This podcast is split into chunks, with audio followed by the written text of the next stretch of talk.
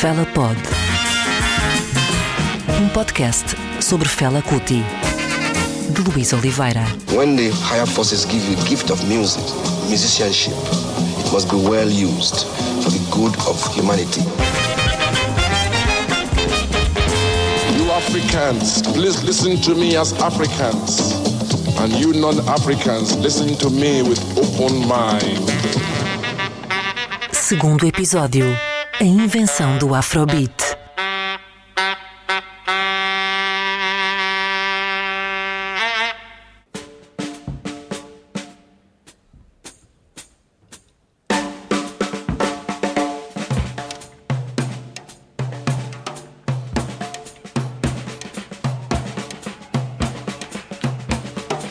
Tony Allen nasceu em Lagos, na Nigéria, em 1940. Já sei o que estão a pensar, então isto não era um podcast sobre a Fela Kuti? Sim, mas para contar a história do Afrobeat é preciso falar e muito de Tony Allen. Let's start what we have come into the room to do. right on. Here goes.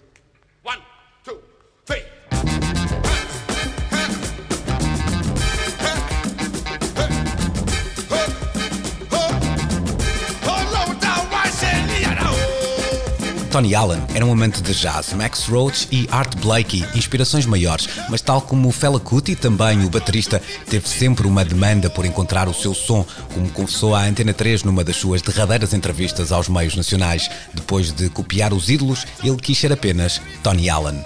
I'm not somebody that, that wants to copy anybody's style or whatever.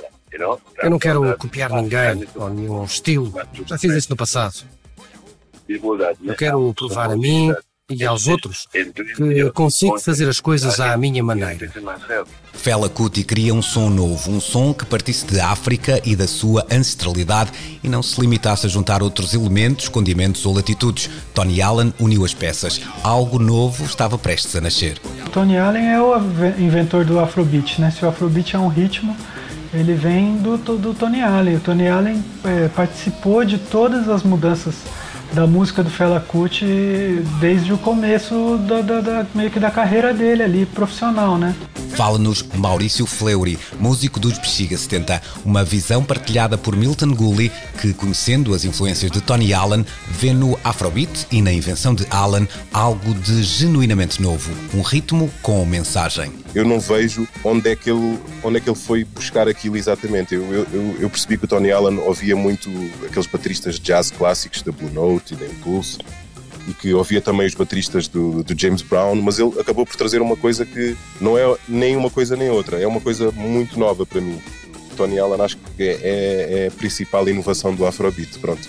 E o Fela que teve o, o condão de juntar isto tudo e, e, e, e trazer uma mensagem política por cima também.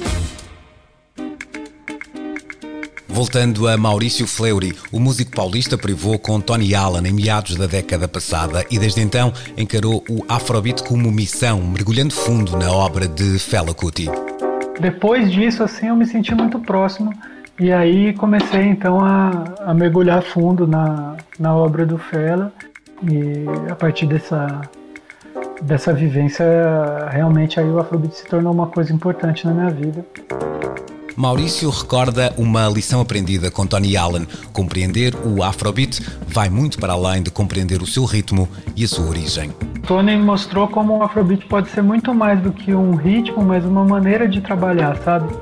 Uma maneira de, de você encarar os processos e encarar as, as, as, os hibridismos. Mas que mistura é essa? Como podemos então definir, na sua essência, o Afrobeat? Fala novamente Milton Gully dos Cacique 97, que começa por explorar a anatomia musical do Afrobeat, sem nunca deixar de sublinhar o seu traço de ADN musical mais evidente. O ritmo é, é que eu acho que é a coisa mais inovadora no Afrobeat, sinceramente. É, é o ritmo da bateria e das percussões todas juntas, que depois interligadas com as guitarras funk e, e com os sopros, que acabam por ser uns sopros meios cinematográficos, não é? Assim, uh, muito grandes, muito, muito presentes. E eh, eh, acho que essa mistura toda é que torna a coisa uma música, acaba por ser uma música fora de normal. Uma pessoa que ouve Afrobeat pela primeira vez nem percebe muito bem o que é que está ali a acontecer, mas percebe que é um, uma muralha de som que está a chegar rítmica e com, com muita força. Vamos pegar num tema clássico do repertório de Fela. Começa com guitarra, baixo, bateria e os tambores. Eis agora os primeiros metais preciosos, musculando ainda mais o ritmo. E agora as teclas e os tais sopros cinematográficos. Tudo a crescer numa orgia de ritmo e melodias até que chega de novo a calmia. Mais uma guitarra, outra vez as teclas, para um novo crescendo que se adivinha. A voz de Fela, essa só se ouvirá pela primeira vez depois de seis minutos e meio de um hipnótico transe.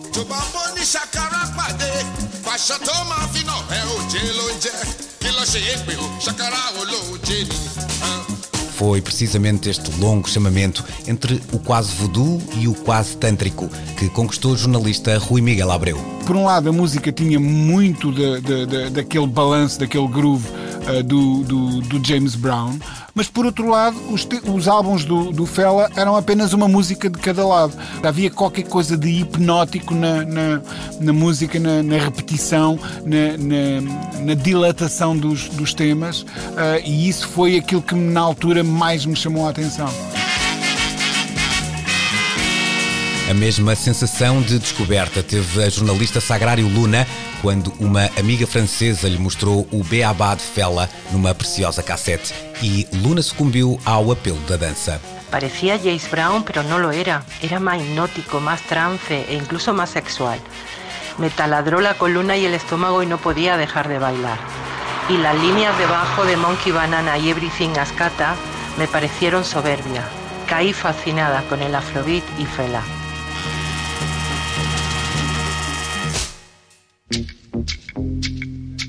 Imaginar esta nova paisagem sonora havia requerido conhecimento, criatividade e uma visão de gênio partilhada por Fela Kuti e Tony Allen, mas executar esta ideia iria requerer um talento e perícia ímpar. De volta a Tony Allen, agora com Ivo Costa, baterista de projetos como Bateu Matou, Batida ou Sara Tavares. Tecnicamente falando, é muito desafiante, uh, acima de tudo por causa das notas que nós os bateristas temos que dar no bombo, que são constantes e, e têm que ser muito precisas e as músicas em geral uh, da Afrobeat não são, não são pequenas, não é? estamos a falar de estruturas e de canções que têm 5, 6, às vezes algumas 10 minutos e, e eu acho que isso é o mais difícil como ponto de partida. Depois, acrescentar as mãos, que estão a fazer uma coisa completamente diferente dos pés, também é muito desafiante. Uh, o, o, Tony Allen tinha esta, esta característica de ser muito orquestrado a tocar. E, e, e, e dá a sensação quando estamos a ouvi-lo que ele tem quatro pés e oito mãos. Agora é Kim Albergaria que nos volta a falar de Tony Allen e da sua bateria falante. O que me interessa no, no, no, nas, nas, linhas que ele traçou é que é essa ideia de, de, de voz, o compromisso entre groove e voz, ou seja, fazer as, as, os tambores uh, falarem ao mesmo tempo que servem, que servem o, groove, o groove da música. A coisa do talking drum é elevada a outro nível com a questão do, do, do, do afrobeat.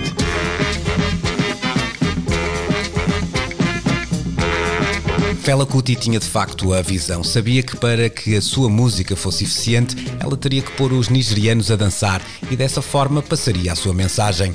Essa visão implicava também criar um novo estilo que fosse muito mais do que a soma de várias partes. Funk, uh, o swing do jazz, uh, a, polirritmia do, do Yaruba uh, e, a, e, a, modernidade africana do wildlife, tudo isto misturado. Um, e o que é que acontece? Um, é um trabalho a quatro membros, ou seja, são várias vozes.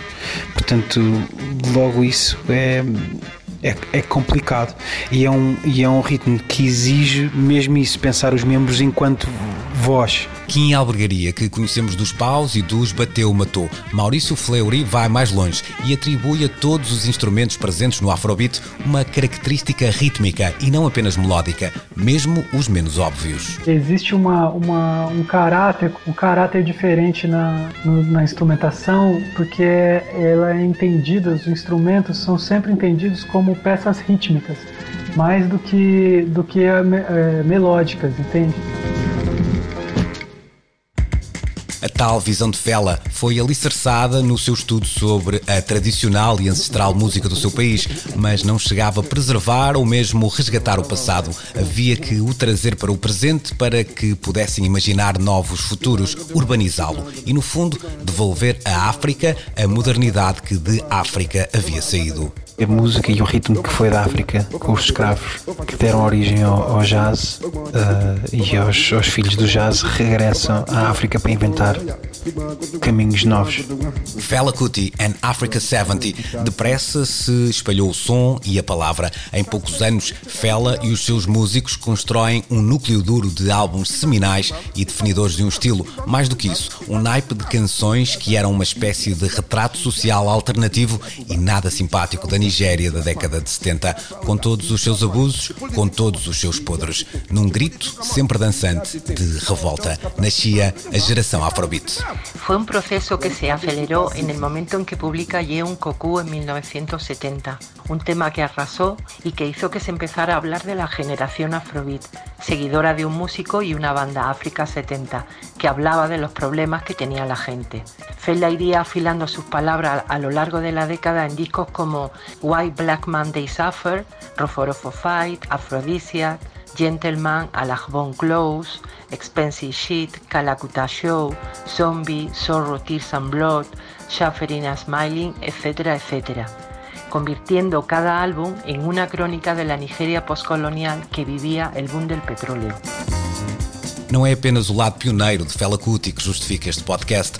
A história está repleta de músicos que, com a sua visão única, alteraram o curso da música popular, mas muitos foram homens e mulheres à frente do seu tempo. Fela, para além de ter visto janelas onde nem sequer existiam paredes, foi um homem do seu tempo, aliando o pioneirismo à popularidade, uma popularidade de tal forma abrangente que o tornou perigoso é do inimigo número um do regime nigeriano que falaremos no próximo episódio.